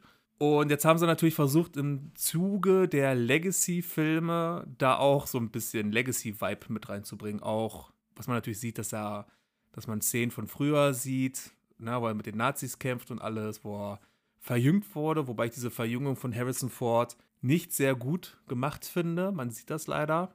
Oder ich habe es halt gesehen oder wahrgenommen. Vielleicht liegt es auch daran, dass ich weiß, dass er verjüngt wurde. Das ist aber noch ein bisschen Sehgewohnheit. Aber ansonsten die Story, dafür, dass der Film auch zweieinhalb Stunden geht, äh, Hammer. Also da gab es keine, keine Längen oder so, wo man dachte so, boah, jetzt beeilt euch mal, sondern geht echt äh, zack auf zack auf zack und alles ist irgendwie so ein bisschen auch versucht logisch zu erklären, warum sie jetzt den nächsten Schritt machen, dass das alles funktioniert und auch so dieses Team-Up, wie das Team zusammenkommt, ist auch so typisch wie in den alten Filmen. Ja. Also. also das ist auch das, ich fand auch den, den vierten nicht so katastrophal wie andere. Also ich habe da auch Sachen drin gehabt, wo ich sage, ah, Leute, nicht unbedingt die beste Entscheidung, weil die am Anfang zu sehr auf Klamauk gegangen sind und alles. Also, das ist die, die Kühlschrankszene. Nuke the Fridge. Äh, ja, das, äh, das war das eine. Die hätte ich noch genommen, wenn da nicht dieses blöde Murmeltier noch dabei gewesen wäre. Dadurch wurde es halt fast schon Caddyshack-artig albern. Und das ist bei einem Film wie Caddyshack in Ordnung. Aber bei Indiana Jones war es halt wirklich so, was habt ihr denn da jetzt vor? Zwischendurch fand ich aber, hat das wirklich auch richtig schöne Indiana Jones-Momente gehabt. Aber da komme ich auch zu so einem Punkt wie ähm, Star Wars-Filme. Bei Star Wars war es ja auch, ist es ja ähnlich. Viele mögen die, wie ich, die alten drei Teile und konnten dann mit den nächsten dreien nicht so viel anfangen. Aber man muss auch immer so fair sein, zu sagen, auch wenn das jetzt für mich nicht so funktioniert hat, ähm, es ist halt einfach auch die Sache, du kannst nicht einfach nur zig Jahre später einen Film machen, der nur die Leute anspricht, die das damals geil fanden. Du musst ja auch neue Leute irgendwie mitnehmen. Und das geht halt ja nur dann, wenn du auch moderne Dinge in irgendeiner Weise einfließen lässt, die dann aber in diesen Film vielleicht gar nicht so reinpassen für die alten Fans. Und das muss man einfach so sehen. Ähm, Ding, was ich in meinem, meinem Dings, in meinem äh, Short Nerdwest ja das letzte schon angesprochen habe, auch, wie viele Leute heute als Erwachsene Disney-Filme gucken und die durchanalysieren und dann sagen, ja, aber in dem Film, da sind voll die seltsamen Entscheidungen drin, weil das macht keinen Sinn, das funktioniert nicht und hier und das, äh, da fehlt mir die Motivation des Charakters, wo ich mir dann denke, derjenige, der für den der Film gemacht hat, ist unter sechs Jahre alt. Hm. Dem ist scheißegal, wo die Motivation herkommt, weil das wäre für die Person auch viel zu komplex. Mhm. Ja, es gibt Disney-Filme, die das komplexer darstellen, aber es ist nichts, was für diese Geschichte dann unbedingt wichtig ist Hm. weil es eben nicht, weil es eben aus einem anderen Zweck so konzipiert ist. So, und das äh, ist, glaube ich, bei solchen Das- Kultsachen, die neu aufgelegt werden, immer ein Problem. Man, man hat eine Erwartungshaltung dran. Wo, wo, du es gerade ansprichst, da fällt mir ein, äh, das war so ein sehr Disney, äh, da gibt es ja so von den alten ähm, Zeichentrickfilmen, dass ja, wenn man sich so YouTube-Videos anguckt, wo dann auch wirklich analysiert wurde, hä, das macht doch wie keinen Sinn und hier ist so ein Fehler und das ist ein Fehler, das macht keinen Sinn. Und ich denke so, als Kind ist das nie aufgefallen, diese Fehler, weil, was hat man so hingenommen, die Leerstelle. Ne? Man spricht dann ähm, in Kinderbüchern Natürlich. da immer von der, von der Leerstelle bei Kinderbüchern und die Leerstellen sind dafür da, damit die äh, Fantasie der Kinder angeregt wird, damit sie sich selbst ihren Teil dazu denken können, wie das sein Ja, könnte. Und Beispiel exakt. ist dann, Beispiel ist zum Beispiel, was mir sofort einfällt, äh, Die Schöne und das Biest. Ähm, in der Zeichentrickfilm wird gar nicht erklärt so wirklich, warum die da alle verzaubert Also wird schon, klar schon erklärt, warum die verzaubert sind, aber es wird nicht so wirklich erklärt, warum die ganzen anderen Dorfbewohner vergessen haben, dass da ein Schloss ist. Und im neuen Teil, in der Neuverfilmung, wird es explizit erklärt, dass die Hexe nicht nur dafür gesorgt hat, dass die im Schloss alle verzaubert sind, so wie es auch im Zeichentrickfilm war, sondern dass auch ein Zauber des Vergessens über alle gelegt wurde, dass alle vergessen haben, dass es diesen Prinzen gab. Und ich auch denke, was bringt mir jetzt dieses Detail mehr? Eigentlich nicht. Und das ist aber auch geschuldet, weil, wie du es gesagt hast, dass einfach viel zu viele Erwachsene Kindersachen zu sehr analysieren und sezieren an der Stelle. Ja, und in dem Fall der Realfilm richtet sich ja jetzt auch an diese, dieses etwas ältere Publikum schon wieder. Ne? Und äh, da äh, erklärt man es dann, damit eben genau diese Kritikpunkte nicht kommen. Aber es ist eben genau wie du sagst, den Kindern muss doch der Raum gegeben sein, sich selbst was dazu auszudenken. Erst dadurch lebt das Ganze jetzt. Erst dadurch kommt die Begeisterung. Ne, wenn ich denen alles vorkaue, dann werden die das nicht so mit so einer Begeisterung mitnehmen, als wenn Mhm. sie den Raum haben, sich selbst da was reinzudenken. Hm. Ja, in der Kinderliteratur heißt das Leerstellen. Das machen, machen die Autoren bewusst, solche Ja. Leerstellen. Und dann meistens hat man das so, zum Beispiel in der Kinderliteratur, wenn ein Junge nur mit der Mutter aufwächst und der Vater nicht so wirklich erwähnt wird, dass das Kind dann sich selbst denken kann, was mit dem Vater, ist. Sei es nur, dass der nicht mehr irgendwie gerade auf Reisen ist, ob der verstorben ist oder so. Das ist Zack, der in der. Küche liegt. So, äh, Oder so, oder gerade in der Kneipe ist. ja, das ist eben der Punkt. Das ist die unterschiedliche Wahrnehmung, ne, muss man sagen. Also in der Literatur und in Kindergeschichten sind Leerstellen was, wo erwachsene Menschen vielleicht sagen, warum? Ne, Im Berufsleben würde das keiner in Frage stellen, wenn es Leerstellen gibt. Das stimmt. Und ja, ich habe Beruf mit Kindern zu tun. Ich kriege diese Frage nicht gestellt. Die Aber ihr habt keine jetzt ein. Leerstellen. Ihr müsst studieren. Ich habe eine Lehrstelle. Ich bin noch Lehrer. Hier ist es auch wieder richtig. Und ich, ich lehre. de, de. Äh, noch eine Sache, die in der Zeit passiert ist, in den zwei Tagen, wo wir nicht aufgenommen haben. Ähm, 30 Jahre Power Rangers, Mighty Morphin Power Rangers. Go, und es go, gab Power Rangers! ja, es kommt die GEMA. Ähm, und es gab ein Special auf Netflix, ein, Eistü ein, ein ei- eistündiges, ein einstündiges Special auf Netflix mit dem Untertitel Once and Always. Und das ist so trashig gemacht wie damals die Serie. Also sie haben gar keine Mühe gegeben, das besser zu machen. Ganz im Gegenteil, es ist genauso äh, wie die Serie. Und das Coole ist, wenn man es auf Deutsch guckt, hat man die Original-Synchronsprecher und die Originalübersetzung von damals. Also Zeit zum Verwandeln. Seki heißt, äh, Sek heißt Zachi wieder weiterhin und sowas. Also es ist so cool, als ich das erstmal dann gesehen hatte. Ich habe mich so zurückversetzt in damals, Samstagnachmittag auf RTL, als dann die Folgen immer liefen und dann, oh, Hammer. Ja. Zurückversetzt habe ich mich auch in der Zeit. Ich glaube, äh, dass ich Buffy angefangen habe, habe ich, glaube ich, noch in einem Podcast erzählt. Weiß ich gar nicht, kann sein. Aber ich habe ja in der Zwischenzeit, wo wir jetzt äh, nicht aufgenommen haben, tatsächlich Buffy und Angel komplett durchgeguckt, um damit mal äh, diese alte Serie zu nehmen.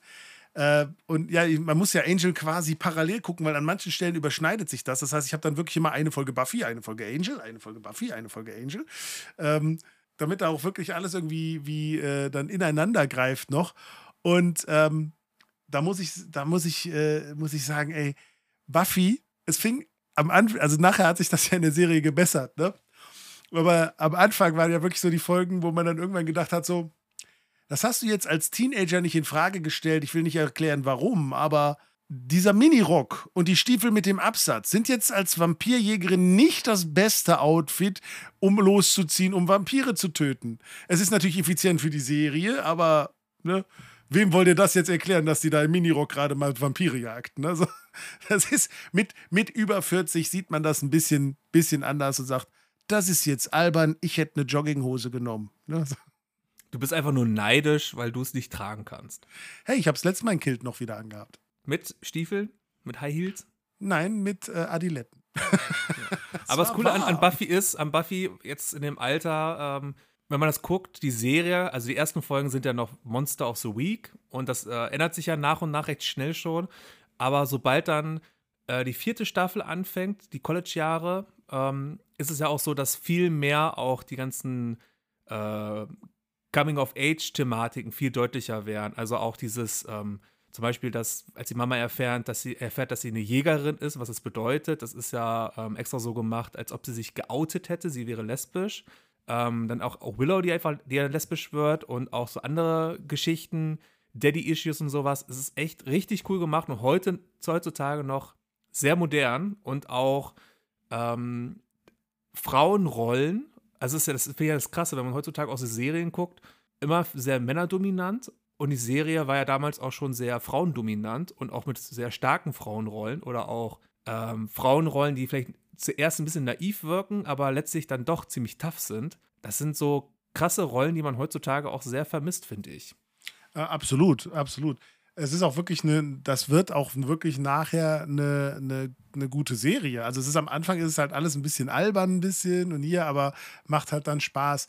Ähm, aber es entwickelt sich halt immer und jeder Charakter entwickelt sich. Und wenn mal ein Charakter so ein bisschen in eine alberne Richtung geht oder hier, dann fängt sich das immer irgendwann. Du merkst halt irgendwann, dass die, dass die äh, Autoren auch gemerkt haben, so, äh, das kriegen wir, da, da müssen wir jetzt was wieder gerade rücken. Und dann, äh, dass dann einfach dann wieder Story-Bereiche äh, eingepflegt werden, um diesen Charakter so ein bisschen zu rehabilitieren, wirklich bewusst, habe ich so das Gefühl. Gibt natürlich so Story-Elemente. Wir können ja gerne, du hast ja mal gesagt, irgendwann können wir mal einen richtigen Buffy-Talk machen, vielleicht. Ähm, so Story-Geschichten, ja, äh, ne, die äh, wie hier ähm, die Initiative und so, wo ich sage so, ha, es ist jetzt echt ein bisschen albern, ne, so das Ganze drumherum.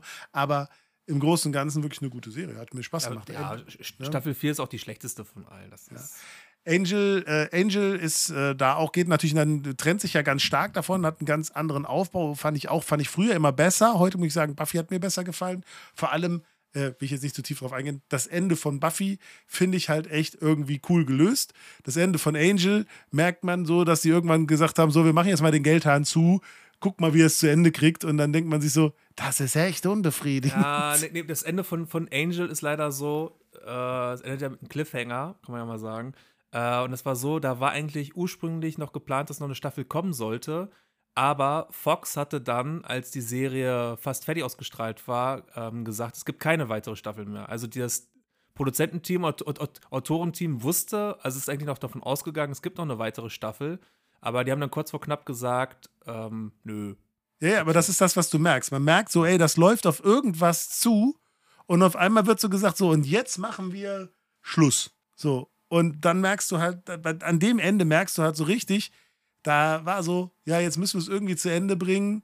Und es hat so ein offenes Ende, was aber nicht so wirklich ein offenes Ende ist und so pseudo-heldenhaft, aber eigentlich nur dumm. So. Es wird in den Comics zu Ende erzählt dann leider, aber nicht, nicht on screen, ja. ne? Ja, also die das Comics kenne ich natürlich dazu jetzt gar nicht. Da wird es ja erzählt, ja. was da passiert. Aber dadurch bin ich halt so wirklich wieder so ein bisschen auf alte Serien gekommen, habe mal ein bisschen schon mal in die ersten Ellie McBeal-Folgen noch mal reingeguckt, wobei ich da noch nicht ganz wieder drin bin.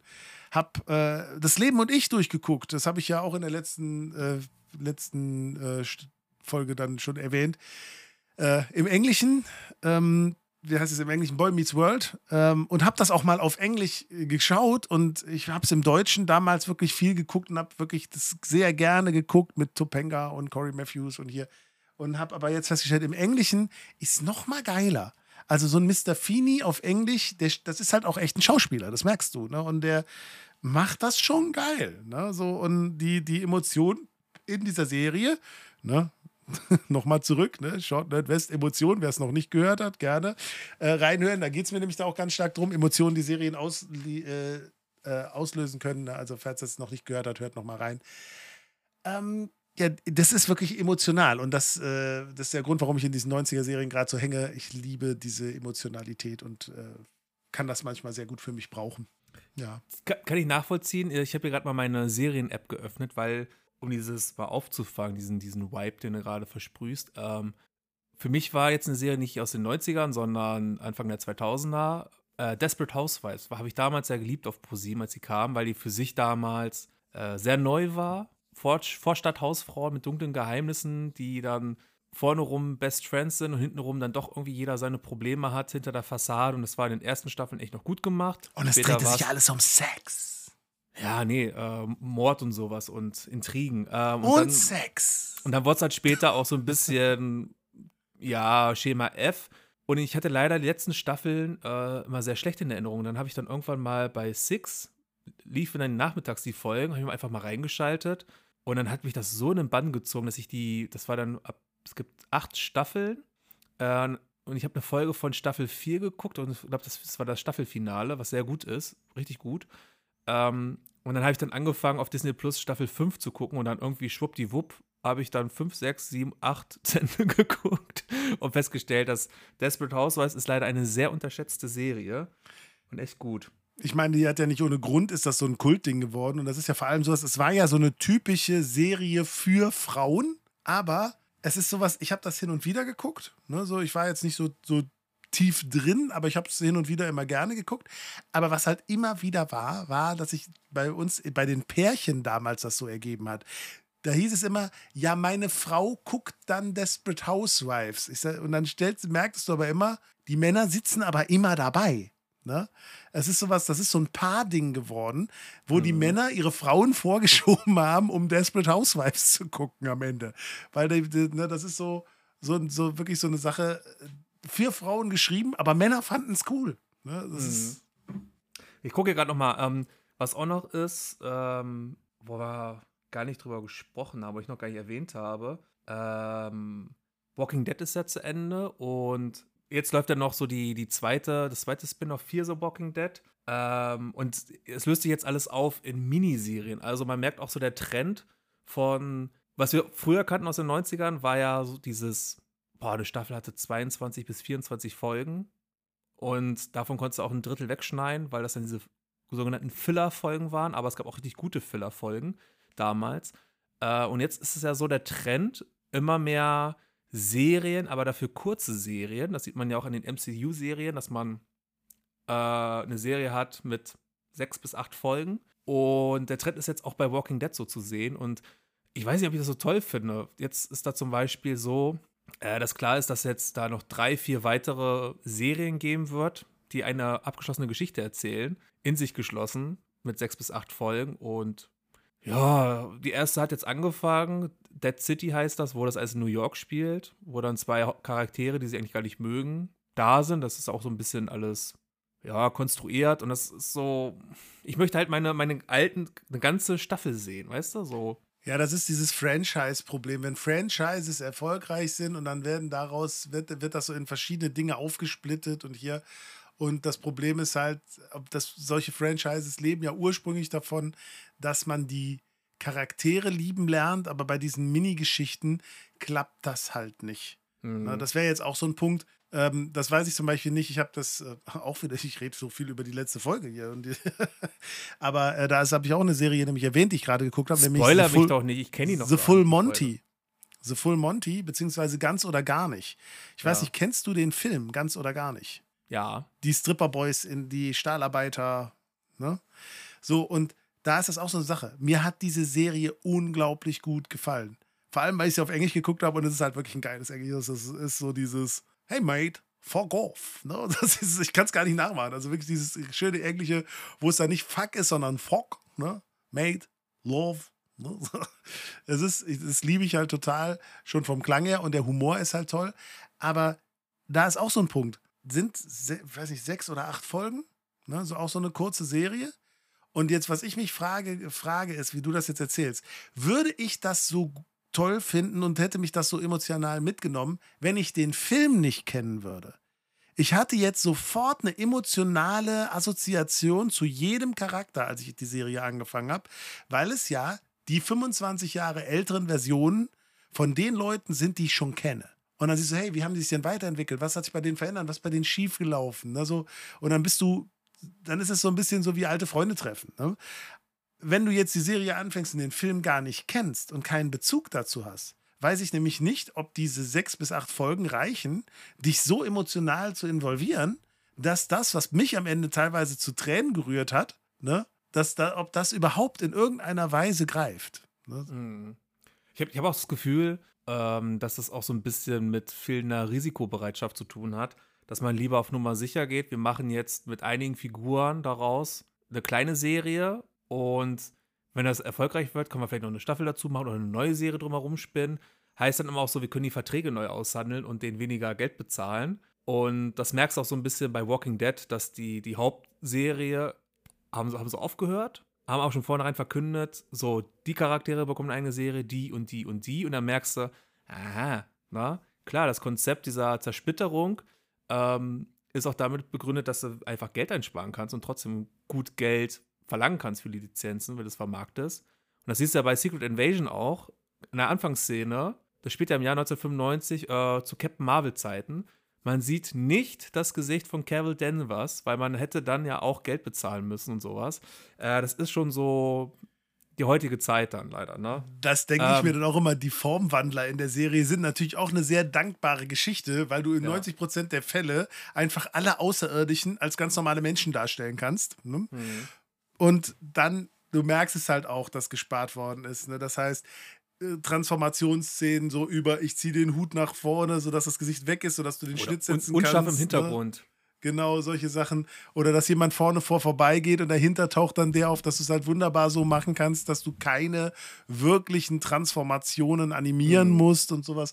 Äh, Ist, wobei ich sowas ja schätze tatsächlich. Ich schätze das, weil ich diese Art, sowas zu machen, wenn es gut gemacht ist, einfach auch ein schönes Stilmittel finde. Ne? Und dass dann, wenn du nicht drüber nachdenkst, auch du gar nicht drauf kommst, dass das, ein- dass das ein Ding ist, ne? dass das wirklich zum Geldsparen gemacht worden ist. Hm. Und ich vor allem, ich mag diese alte, diese alte Art. Ich sage ja immer, ich wünsche mir ja, den statt expliziter Gewaltdarstellung, wo dann irgendwie auseinanderfetzt und Blut sprotzt und weiß Gott ich was, ich wünsche mir den Typ auf dem Wasserturm zurück, der mit dem Wilhelmsschrei einfach sich an die Brust fasst und runterfällt. Ne? Weil das früher in den Filmen immer so war. Und es war dir klar, gut, der ist gerade erschossen worden. Du musstest nicht sehen, wie seine Brust zerfetzt. Ne? Das war gar nicht nötig. Und ich bin ja ein Riesenfan von den Dingen, die man in Filmen nicht sieht, sondern sich vorstellen kann. Und da wären wir wieder bei Disney-Filmen. Der häufigste Disney-Tod in den Zeichentrickfilmen ist äh, irgendwo runterfallen. Und Was unverschuldetes Runterfallen. Ja, aber das führt dann wieder zu Analysen, denn wenn du die Leiche nicht gesehen hast, dann ist der Charakter auch nicht tot. Und deshalb ist ja auch die, äh, was war es, die böse Stiefmutter äh, von Schneewittchen auch die Stiefmutter von Rapunzel. Wobei es da tatsächlich logische Erklärungen gibt, warum das sein könnte und warum das hinhaut. Aber ähm, gibt es die geilsten Verschwörungstheorien. Und ich finde die alle geil, muss ich sagen.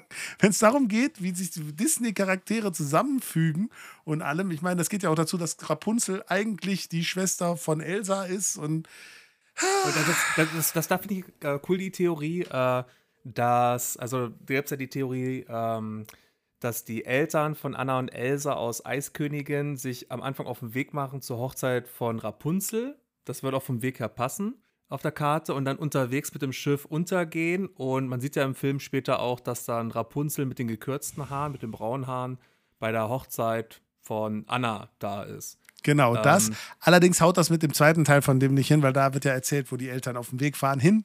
Ne? Aber Ja. grundsätzlich. Aber, aber, aber, ja, Pass auf, pass auf, pass auf, ja, pass auf, pass auf, Mhm. lass mich mal ausreden. Und dann ist es auch so, äh, da kommt nicht der Clou beim ersten Teil, ähm, dass nämlich das Schiff, was untergegangen ist, muss irgendwo in der Nähe von Dänemark untergegangen sein. Und in der, auf Höhe von Dänemark spielt ja nämlich Ariel. Und bei Ariel sieht man ein Schiff, was untergegangen ist, ein Wrack. Äh, und dann gibt es da so eine coole Theorie, weil es auch so ungefähr vom Design her passt, dass das nämlich das Wrack ist von äh, Anna und Elsas Eltern.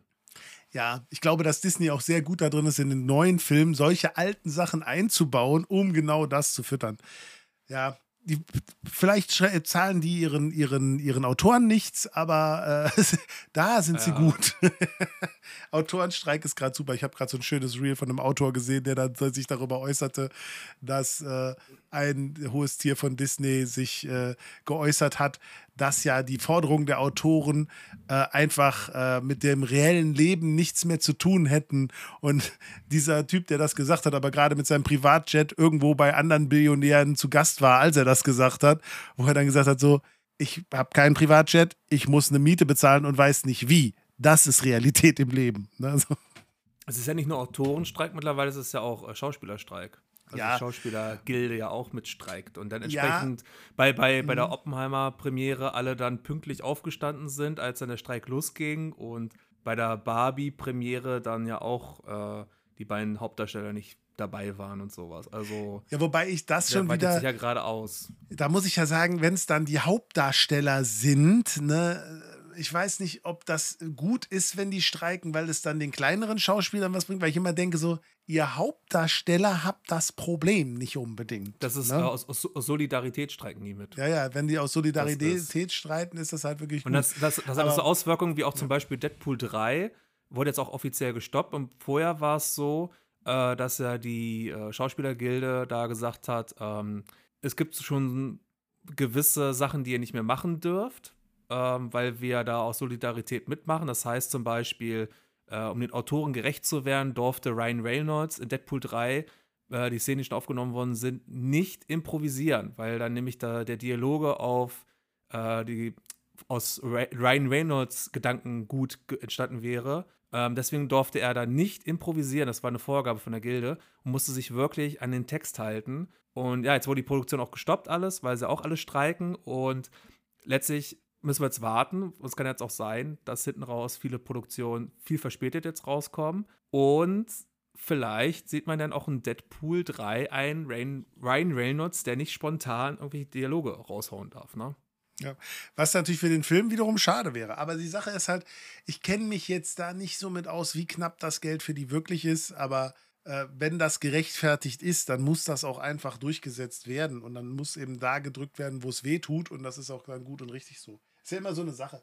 Ähm, es gibt ja immer zwei Seiten von der Geschichte. Also zum Beispiel war mal, äh, war ja mal hier, ich weiß gar nicht mehr, wie heißt er noch, hier Tyron Lannister, der kleinwüchsige Schauspieler, ich komme gerade auf den Namen nicht. Naja, jedenfalls, der hat sich mal geäußert in diese ganzen Zuge von wegen, wo dann die Meckerei war über äh, welche ethnische Herkunft darf ein Hauptcharakter haben, warum wird das jetzt immer irgendwie umgeschrieben, um irgendwie politisch korrekt zu sein und hier.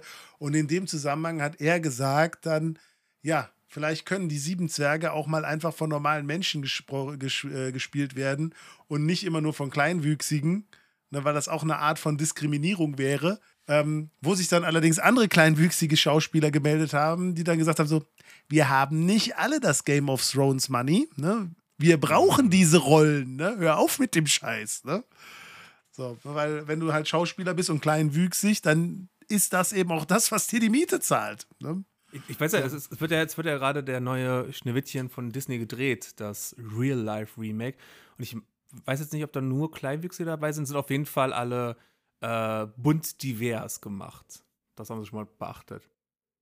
Und der große, und der große Shitstorm dazu noch, was jetzt gerade kommt bei Thema Schneewittchen, äh, die haben eine äh, hispanische Schauspielerin engagiert als Schneewittchen und jetzt wird ja der Shitstorm groß von wegen, Aber wie kann man denn eine hispanische Schauspielerin dafür besetzen? Hä, die ist doch, heißt doch Schneewittchen, weil die Haut weiß ist wie Schnee. Das geht doch gar nicht so nach dem Motto, ne? Wo ich denke, ja, mein Gott, dann ist halt der Fakt ein bisschen anders. Ist doch vollkommen okay. Ja, Wobei ich da jetzt tatsächlich die Argumentation ausnahmsweise, na, ich bin normalerweise wirklich, dass ich sage so, ey, was für ein Bullshit. Ne? Ich meine jetzt, wie die Diskussion um Ariel war, ne? wo ich sage, ey, was für ein Bullshit. Es ist eine Meerjungfrau.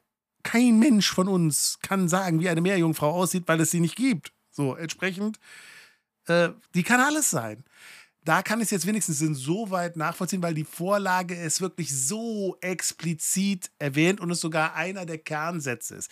Da verstehe ich ja wenigstens es so weit, dass man da sagt, hey, das ist jetzt schon echt ein Abändern der Geschichte. Aber an der anderen Seite kann man eben auch sagen, ist das für die Geschichte am Ende wichtig? Hm, nicht wirklich. Man kann darüber diskutieren, ne, an der Stelle, das kann man immer. Das darüber diskutieren kann man immer. Und in dem Fall kann ich es tatsächlich besser nachvollziehen als in vielen anderen Fällen, warum man diesen Gedanken hat. Aber am Ende ist es nicht für die Geschichte wichtig. Aber ein Shitstorm ist keine Diskussion. Das ist, das immer, ist, das ist immer genau das Problem. Das und das ist ja, oh, das ist ja genau das groß, grundsätzliche Problem momentan. Ne? Ich will jetzt das Thema Rammstein gar nicht aufmachen, aber da ist auch, das ist, das Problem ist halt wirklich, dass da auch, egal auf welcher Seite sich die Leute positionieren, nur noch Bullshit kommt irgendwann. Und das macht diese ganzen Sachen so kaputt und dadurch geht, geht der ganze Diskurs kaputt. Dadurch geht alles, alles, was irgendwie Sinn und Zweck erfüllen könnte, kaputt. Wenn am Ende nur eine Seite da ist, die sagt, äh, in dem Fall jetzt zum Beispiel, egal was da rauskommt, ein Till Lindemann ist schuldig und weil der kann, wird nur nicht verknackt, weil der eben so viel Macht hat. Und die andere Seite sagt, egal was da rauskommt, das ist inzwischen sowieso nur noch, nur noch eine Verschwörung, die versuchen den nur kaputt zu machen. Und das heißt, am Ende ist scheißegal, was passiert, es wird keine Auswirkungen haben, weil die Menschen vollkommen den Bezug zu dem verlieren, worüber man eigentlich reden müsste, nämlich mögliche Opfer. Mhm. Ne? Und das muss man klären. Und äh, das, ist, das ist wirklich ein massives Problem. Und da ist, das ist was, wo ich hoffe, dass die nächsten Jahrzehnte den Menschen dahin bringen, Social Media so gut zu verstehen, sowas wieder vernünftig hinzubekommen. Weil ich glaube, das ist tatsächlich momentan äh, broken. Das ist im Moment ein kaputtes System, weil im Moment gibt es immer nur Extrempositionen und alle, die dazwischen stehen und versuchen, irgendwie mit der Vernunftfahne zu wedeln, sind einfach nicht mehr sichtbar. Mhm. Obwohl es wahrscheinlich ja, die meisten sind. Ich hätte, ich, hätte, ich hätte in der Story, als es losging, äh, ja auch äh, eine Story von Instagram drin gehabt, immer mit dem Hinweis auf die Opfer, die jetzt eigentlich wichtiger sind, na, dass man die nicht vergessen sollte. Ähm, und hat eine äh, Frau drauf geantwortet, mir eine private Nachricht geschickt bei Instagram, wo ich am Ende nur mit Kopf geschüttelt hatte, wo ich dachte, also die Nachricht war ungefähr so, der O-Ton, äh, die sollen sich mal nicht so anstellen, da ist doch mit Sicherheit nichts passiert. Außerdem haben die, wenn auch selber Schuld, wenn die da besoffen mit denen weggehen. Ich bin ja da und äh, in so einem ähm, äh, Studentenwohnheim, habe ich mal gewohnt, bin auch besoffen mit Jungs weggegangen, mit Männern, ist nie was passiert. Was wollen die eigentlich? Wo ich denke, Du kannst doch ja, nicht mal. Schön. Dir ist man, nichts man, passiert. Genau, man, man, kann ja nicht sein eigenes, sein eigenes Schicksal, sein eigenes Leben immer auf andere projizieren und sagen, dann hast du Pech gehabt, wenn es dir nicht so gegangen ist. Das ist ja auch kein Diskurs an der Stelle. Es, ja. ist, es, es, gibt Verdachtsfälle wirklich, die dann da sind und dann sollte man denen auch nachgehen. Ja, na? Ne? das ist ja, es ist ja, wer war es? Rezo? Ich weiß nicht, ich habe ja viel, auch viel zu dem Thema mir angeschaut. Ich glaube, Rezo war es, der es so formuliert hat, wo ich gesagt habe, das trifft es eben sehr gut. Du kannst halt nicht argumentieren mit, wenn jemand dir sagt, ey, mir ist am Bahnhof mein Portemonnaie geklaut worden, mit, also ich war auch schon am Bahnhof, mir ist mein Portemonnaie nicht geklaut worden. Ne, das ist halt kein Argument. Ne, ist, wenn dir das nicht passiert ist, ist es dir nicht passiert. Was nicht heißt, dass anderen was, nicht was passiert ist. Und dieses Thema ist, also wenn es um solche Dinge geht, das ist so komplex und von der psychologischen Seite her und so schwierig. Ne? Und ähm, in, immer, wenn es irgendwie um sexuelle Handlungen geht, die irgendwie involviert sind. Es gibt so viele Gründe, warum eine Frau sich in dem Moment irgendwie nicht gegen diese Situation auflehnen kann. Männer auch. Es gibt auch Männer, wo so, so, denen, denen sowas passiert. Und es gibt da so viele Gründe, warum man was, warum man, indem man vielleicht es nicht schafft, sich dagegen zu wehren. Und dann kann man nicht aus der Theorie raus sagen, ja, die hätte doch nur das und das machen müssen. So, oder dann hätte sie da nicht hingehen dürfen. Oder das hätte sie doch wissen müssen. Nein, ähm, beim besten Willen. Mal so äh, ganz anderes Thema, aber ich habe auch immer, auch immer gesagt, äh, wer fällt denn auf irgendwelche blöden Verarschen rein, wo sie irgendwas unterschreiben, wo sie auf einmal Unmengen Geld bezahlen? Als ich selbstständig war, steht jemand bei mir, behauptet, er wäre von der Bundespolizei, der eigentlich von einem Verlag war und hat mir eine kreditkartengroße Anzeige in irgendeiner komischen Zeitschrift für einen Festverkauf, für einen Preis, der war derartig jenseits von Gut und Böse, dass ich nachher gesagt habe, ey Alter, das bezahle ich nicht. Was ist denn das für eine Scheiße? Was hast du da unterschrieben? Aber ich hab's unterschrieben. Und warum habe ich es unterschrieben? Weil ich einen schlechten Tag hatte. Ich hatte an dem Abend war ein Termin für ein Gespräch, was mich emotional sehr involviert hat. Der hat mich im falschen Moment erwischt, hat mich belabert und ich habe das unterschrieben. Etwas, was mir ja wirklich dann auch finanziell wirklich schaden konnte.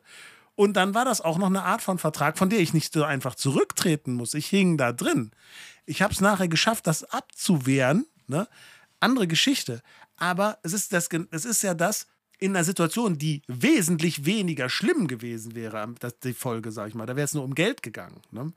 Aber man sagt immer so schnell, ja, wie blöd kann man denn sein? Aber es gibt auch immer die Situation, wo man einfach vielleicht gerade nicht auf der Höhe ist, vielleicht gerade nicht gut dagegen gehen kann und Dinge passieren, die einen dort in diese Richtung bringen. Und das kann einem in jeder Situation passieren.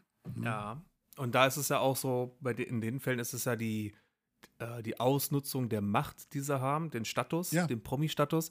Und berühmte Fälle, die man ja auch gehört hat in den letzten Jahren, ist ja erstens die MeToo-Debatte, wo sich ja Schauspielerin äh, Rose McGowan und sowas zusammengeschlossen haben und dann mit dem Hashtag MeToo das erst öffentlich gemacht haben, was da mit Weinstein läuft. Was sie vorher auch nicht gekonnt hätten alleine, ähm, weil das nämlich dann einfach sang- und klanglos von den Anwälten von Weinstein äh, weggeklagt worden wäre oder so. Aber die haben sich zusammengetan, haben sich zeitgleich öffentlich gemacht und dann, dadurch war war die Welle im Rollen. Oder auch äh, Kevin Spacey, der sich an die Jungs vergriffen hat. Da war es auch am Anfang nur, ah, die wollen jetzt wegen der MeToo-Debatte da nur aufspringen und was wollen die? Aber letztlich äh, ist da wa was dran an der ganzen Geschichte. Äh, und es sind auch Opfer. Und das Gleiche ist jetzt auch mit dem Rammstein-Fall. Fängt auch an mit, es äußern sich ein paar Fälle, ähm, die dann erstmal abgetan werden. Ach, die wollen ja nur Aufmerksamkeit und alles. Wird klein gespielt. Und jetzt ist es ja auch so, dass gegenüber anderen Bandmitgliedern, gegenüber den Keyboarder, Ja. jetzt auch Fälle bekannt werden, ne? Ja, Fälle bekannt werden, aber da muss man jetzt ganz vorsichtig sein, weil da ist nämlich jetzt auch die Sache, wo ich so ein bisschen die Presse kritisiere. Da hat sich auch der Parabelritter zum Beispiel sehr gut zu geäußert, weil jetzt muss man da gucken. Jetzt, was jetzt an der Situation schwierig ist, jetzt melden sich Menschen mit sehr alten Fällen, die durchaus ja legitime Vorwürfe sein können. Das will ich gar nicht nieder, flach jetzt irgendwie wegschieben. Aber die melden sich bei der Presse. Die Presse veröffentlicht das. Es gab nie eine Anzeige, es gab keine rechtlichen Schritte oder sonst was. Auch jetzt nicht wird dann irgendwie zur Polizei gegangen damit, um irgendwie darauf äh, das aufmerksam zu machen, sondern es nur an die Presse gegeben und von der Presse einfach mit ein paar Formulierungen, die bestimmte Implikationen fördern, veröffentlicht. Da muss man auch super vorsichtig mit sein, weil da kann natürlich dann auch wieder eine Kampagne hinterstecken, muss nicht, kann aber. So, und da ist die Sache, das kann so einer Debatte unglaublich schaden, wenn man dann sagen kann, wir haben hier etwas, was wir null in irgendeiner Weise belegen können, weil es Ewigkeiten her ist, was wo nie irgendwie versucht worden ist, rechtlich vorzugehen, das ist tatsächlich super schwierig, das Thema. Ne? Also es ist klar, man muss diese Vorwürfe ernst nehmen. Aber die Presse muss sehr vorsichtig sein, wie sie damit umgeht, weil sie damit nämlich super gut Wasser auf die Mühlen derer gibt, die sagen, hier guck mal, und jetzt tauchen auf einmal die alle auf, die plötzlich pünktlich zum Rammstein-Konzert mit solchen Stories um die Ecke kommen. Das ist halt auch eine super schwierige Sache, weil das kann dem Ganzen auch unheimlich schaden. Oh, meine Frisur.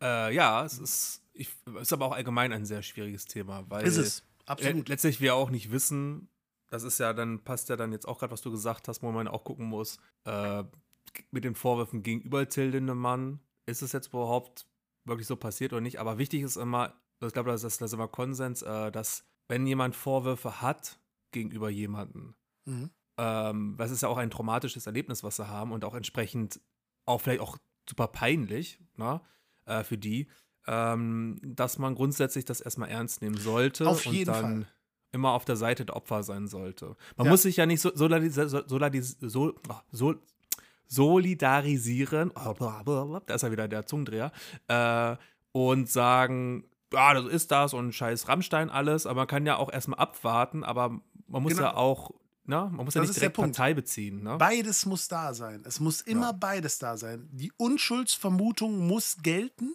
Die Solidarität für die Opfer muss aber trotzdem da sein. Ja. Das muss, man muss es schaffen, beides zu tun. Das ist super wichtig. Ne, denn die Solidarität ist wichtig, damit Opfer, die in der, eben nicht in der Machtposition sind, sondern in einem starken Machtgefälle, dass die von der Öffentlichkeit auch gestärkt gehen und nicht angefeindet werden oder sonstiges.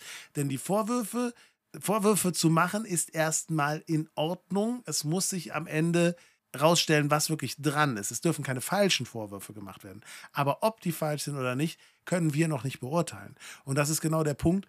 Es muss eine Unschuldsvermutung gelten. Man darf keine Vorverurteilung machen, aber man muss sich mit den Opfern solidarisieren. Man muss den Opfern Ja. eine Plattform geben, sich zu äußern, damit eben dann auch ein Diskurs stattfinden kann und die Sache geklärt werden kann.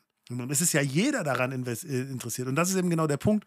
Äh, etwas, was auch äh, der Parabelritter ist natürlich da sehr gut. Der macht ja eh sehr gute äh, Aufklärungsvideos, muss man sagen. Der macht wirklich da tolle Dinge.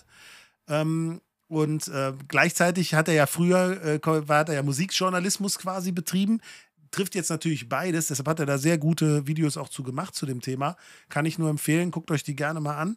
Ähm, und der hat das halt auch da sehr, sehr gut nochmal aufgedröselt, warum das so wichtig ist, dass beides da ist. Ne? Also, dass man nicht vorverurteilen darf, aber dass es eben dort äh, eine Solidarität geben muss, dass eben man da auch klar sagen muss, äh, auch er ordnet das vor allem super gut ein, weil dann wird groß in der Presse getitelt, äh, dass äh, Vorwürfe gestrichen werden mussten in Artikeln vom Spiegel zum Beispiel gegen K.O.-Tropfen, die gegeben äh, werden worden wären oder sowas, weil das da überhaupt gar keine, nicht genug Indizien für gibt, um so eine Behauptung aufrechtzuerhalten.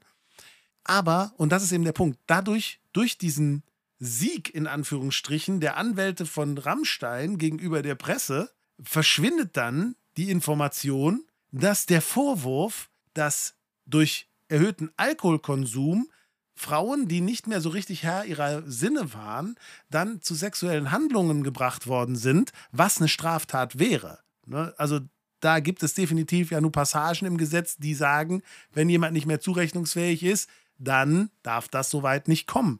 So, Mhm. und ähm, diese Passagen wurden nicht aus dem Artikel gestrichen. Also gab es offensichtlich genug Indizien dafür, dass das erhalten bleiben durfte. Und das ist jetzt so ein wichtiger Punkt. Ne? So, und das ist jetzt das Problem zum Beispiel an diesen Vorwürfen gegen den Keyboard, gegen Flake, weil der, äh, weil da ist es so eine Sache, da kannst du drauf wetten, dass da jetzt dieselben Gerichtsverhandlungen stattfinden werden. Es wahrscheinlich keine Indizien geben kann, weil es eben nur eine Aussage ist, ohne irgendwelche anderen Bezüge, die wir bis jetzt haben. Ne, vermut, ver- vermutlich, also nach aktuellem Informationsstand, den ich jetzt habe. Ne, und dann wird der Kram nämlich wieder weggeklagt, wird äh, aus der Presse rausgetilgt wieder im Nachgang. Und das wird dann wieder als großes Argument verwendet, zu sagen: Hier seht ihr doch, ist doch alles falsch, was die erzählen. Und das ist halt auch echt eine Gefahr. ne? Oh Gott, sind wir gerade komplex hier. Was mir noch gerade einfällt als, als Beispiel äh, zum Thema, dass man auch die Unfu Unschuldsvermutung wahren muss, äh, der Fall Kachelmann. ja, Der Wett Wetterexperte Kachelmann krass. wurde damals ähm, von einer Frau, ähm, ja, er wurde vorgeworfen, ihm vorgeworfen, äh, sie vergewaltigt zu haben, alles. Und die ARD hat ja ihn damals dann sofort gekündigt und das hat ihn auch auf die Palme gebracht, weil er auch gesagt hat, ja, also es gibt ja noch sowas wie Unschuldsvermutung und ähm, er wäre ja auch eigentlich ganz wichtig als Moderator und es findet schade, dass er von heute auf morgen da vor die Tür gesetzt wird, nur weil da irgendwie so ein Vorwurf im Raum steht. Und letztlich hat sich dieser Vorwurf von dieser Frau äh, als Lüge herausgestellt. Hat so Ja. nicht stattgefunden. Aber wenn du Leute fragst, dann haben die Leute im Kopf, dass der Kachelmann etwas gemacht hat. Keiner weiß dann im Zweifelsfall vielleicht genau was. Aber diese ganze Geschichte hat dafür gesorgt, dass die, dass die Menschen den, diesen Neg diese negative Assoziation behalten haben. Deshalb sind solche Vorwürfe auch immer wirklich kritisch zu betrachten. Das ist super wichtig. Das ist zum Beispiel ich krieg, ich habe super viele Rammstein-Fans bei mir im Bekanntenkreis. So, ähm, einer meiner besten Freunde ist ein riesen Rammstein-Fan, sonstige Freunde auch viel. Und ähm, da gibt es natürlich dann die Stimmen. Dann kommt jemand und sagt, äh, erzählt dir, ah, der ist beim Konzert jetzt in Berlin. Also, und dann ist so der Impuls zu sagen, so wie kann der denn da hingehen? Wo ich dann sagen muss, es ist nichts bewiesen aktuell. Ne? Es ist nichts bewiesen, es gibt keine endgültige Entscheidung. Die Leute haben die Tickets gekauft zu einem Zeitpunkt, als das noch gar kein Thema war. Diese Tickets sind teuer. Ne? Und dass man dann sagt, hey, ich gehe zu diesem Konzert, ist für mich eine nachvollziehbare Entscheidung. Es ist am Ende immer eine persönliche Entscheidung zu sagen, hey, ich will da im Moment das Ganze nicht unterstützen, bis ich weiß, was da ist. Ist eine legitime Entscheidung. Aber es ist auch eine legitime Entscheidung zu sagen, hey, ich habe hier viel Geld investiert in diese Karten vielleicht dann für die ganze Familie oder sonst was, wie es teilweise halt in meinem Bekanntenkreis ist. Ich äh, weiß nicht, ob das stimmt, ne? aber ähm, und aktuell gehe ich eben erstmal von der Unschuld aus. Wenn ich jetzt eine persönliche Meinung sagen soll dazu, das ist nochmal eine andere Geschichte. Ne? Also es ist eben ne, genau der Punkt. Also das eine ist eben der neutrale Blick auf die Sache, das andere ist eine persönliche Meinung. Ich bin nie ein großer Rammstein-Fan gewesen. Ich mochte früher mal alte Songs, einzelne, sehr gerne aber ich mochte nie die Attitüde der Band. Ich mochte nie dieses Provokationsprinzip. Ne? Also spätestens seit dem Song und dem Video zu Pussy war bei mir so etwas, dass diese Band vollkommen meinen Respekt verloren hat, wo ich gesagt habe, nur für Publicity diesen Weg zu gehen, finde ich so billig und einfach. Da können die noch so komplexe Texte schreiben, wie es teilweise halt wirklich ja der Fall ist. Das ist ja eine Stärke von der Band.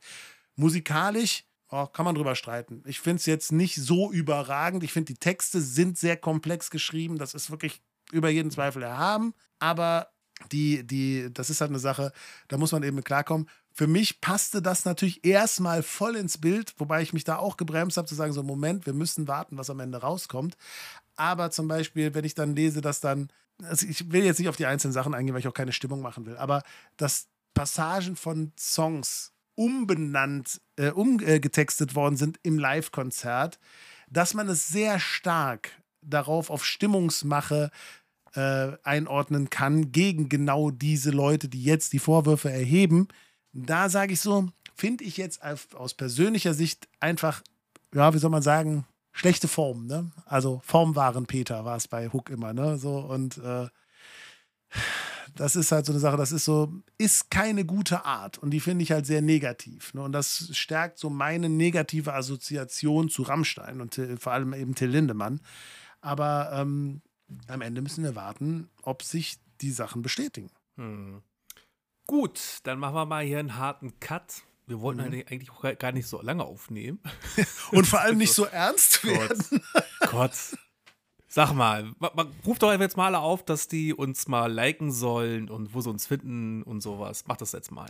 also, mich findet ihr in meinem Bauwagen noch. Äh, gut. Nee, aber ich glaube, darum ging es gar nicht. Ich glaube, es ging darum, ihr findet uns im Zweifelsfall auf nordnerdwest.de. Dann gibt es da den entsprechenden Linktree zu allem. Da findet ihr dann auch den Link zum Beispiel zu unserem Discord-Server, dem Nerdswerk, der sich gerade starkem Wachstum erfreut äh, ich komme beim Lesen schon gar nicht mehr hinterher, was da alles passiert. Von daher, joint, äh, helft mir beim Lesen, wenn ihr einen Teil der Nachrichten lest und ich einen Teil der Nachrichten lese, haben wir am Ende alles gelesen.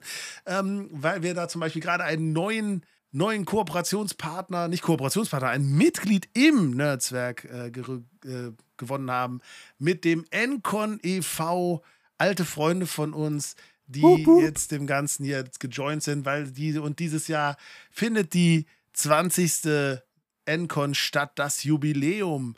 Ihr könnt euch natürlich, uns natürlich auch schreiben. Ihr könnt uns schreiben, natürlich im Nerdswerk, könnt ihr uns persönlich halt schreiben. Ansonsten unter flaschenpost at nordnerdwest.de. Und wenn ihr wollt, ne, dann könnt ihr natürlich auch Beschwerdebriefe schreiben, dass wir so lange Pause gemacht haben. Das könnt ihr ganz altmodisch tun. Macht es als Postkarte. Wir geben euch aber die Adresse jetzt nicht. Das fände ich jetzt irgendwie auch doof. Aber, äh, keine Ahnung. Das könnt ihr an den Weihnachtsmann schreiben von mir aus oder im Nerdsack oder per E-Mail. Ich weiß nicht, was ich hier erzähle, aber das ist auch der Punkt. Ihr könnt natürlich auch vollkommen wahnsinnig werden, in die Klapsmühle gehen und versuchen, die Leute dann zu motivieren, Nord Nerd Fest zu hören. Genau. Und guckt bei unserem neuen Partner im Netzwerk, dem Encon-Verein, mal auf www.encon.org, Encon mit C geschrieben, äh, mal vorbei. Aber das Org nicht, das ist das von Tolkien. Ja, genau, ORG. das müssen wir nochmal erzählen. Also ncon.org mal drauf gehen und guckt euch mal an, wann die nächste, ich glaube, im September findet sie statt, äh, die nächste Encon, die 20. Encon und meldet euch an, seid dabei, es ist immer lustig. Wir waren auch schon ganz oft auf einer Encon, äh, viel Dönekens gemacht. Ich habe mich für dieses Jahr auch wieder angemeldet. Ich war ewig nicht da, aber ich will wieder. Ich hab Bock. Ich kann leider nicht. Aber, aber ich hab Bock. Ja, das auch. Vielleicht mache ich ein kleines Live-Ding da, was wir dann veröffentlichen können. Ich muss mal schauen. Ich habe das Mikro passt ja auch ans Handy. Vielleicht kriege ich da was Schönes hin. Am besten nimmst du einfach in der Dusche auf, da ist sowieso keiner, da hast du eine Ruhe. Doch, in der Dusche war ich immer irgendwann. Mhm. Ja, du vielleicht, aber andere nicht. Weil keiner duschen geht. ja. Das klingt zwar jetzt falsch, aber ich hatte immer Gesellschaft in der Dusche. Von den Sackratten, oder? Wenn du unsere Freunde so nennen willst, dann. ja. Äh, wie so eine Disney-Prinzessin, wenn sie anfängt zu singen, kommen die ganzen Tiere aus dem Wald angelaufen. Oh. Ja. Hast du noch was auf dem Herzen, Wolf? Cholesterin vermutlich, aber ansonsten glaube ich, ähm, bin ich äh, sehr zufrieden damit, wie viel wir geredet haben. Ey, und alles ohne Skript, ne? Alles aus dem Kopf heraus. Alter Falter. Ja, wir waren ja jetzt auch frisch ausgeruht, ne? Oh, ja, aber ich glaube, beim nächsten Mal haben wir wieder viel zu erzählen. Was ist denn unser nächstes Thema, um einen kleinen Ausblick zu geben? Es ist nicht Monkey Island. Es ist nicht Monkey Island. Diese Folge ist ein Mythos. Secret of Monkey Island Folge. Nein, Return to Monkey Island Spoiler Folge. Nee, Die ist ein Secret. Secret. Ja. Ja, ja. warte mal. Soll ich genau, Sonic. Sonic. Sega. Sonic.